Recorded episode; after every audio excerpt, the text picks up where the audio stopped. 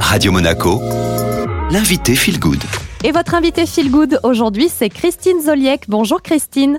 Bonjour Julia. Alors je le rappelle, vous êtes la directrice générale des termes marins Monte Carlo. Ça fait quelques semaines qu'on est ensemble sur Radio Monaco et on parle eh bien de la santé de notre peau. Après avoir évoqué l'impact du tabac, on va parler aujourd'hui de la peau propre et qui respire, très important pour la maintenir en bonne santé, avec une étape, Christine, très importante, c'est le démaquillage. Et oui, ça n'est pas un geste anodin, on l'oublie assez souvent. C'est même essentiel de bien se démaquiller. En fait, ça permet tout simplement d'éliminer quoi? La pollution, la poussière la sueur bien évidemment, le sébum et surtout les peaux mortes qui sont accumulées au cours de la journée. Ce geste-là, il doit être soigneux. C'est le B à bas pour une peau éclatante de santé. Et on ne choisit pas n'importe quoi, ni en termes de produits, bien évidemment, et surtout en termes de gestes. Donc on ne fait pas n'importe quoi. Petit exemple, si on a une peau mixte ou grasse, eh bien on va choisir plutôt un nettoyant mousse. En revanche, si on a une peau plutôt sèche ou plutôt fragile, le lait fera l'affaire vraiment mieux. Mais on peut associer ça évidemment à un tonique pour un démaquillage parfait. De plus en plus maintenant, on utilise ce qu'on appelle des eaux micellaires et on a l'impression que tout est bon, tout est fait et sans rincer sa peau.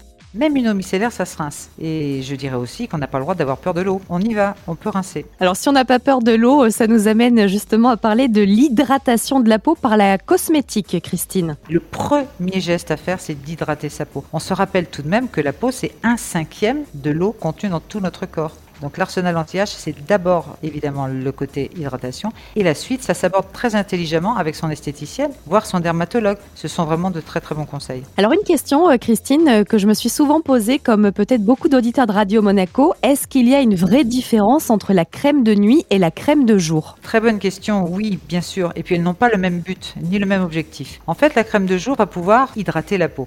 Et puis, elle va aussi nous protéger des agressions extérieures, puisque la crème de jour, comme son nom l'indique, ça va se porter pour la journée. Donc, on va évidemment sortir, on va aller travailler, on va rencontrer la pollution de l'environnement. Donc, c'est vraiment un but d'hydratation, un but de protection.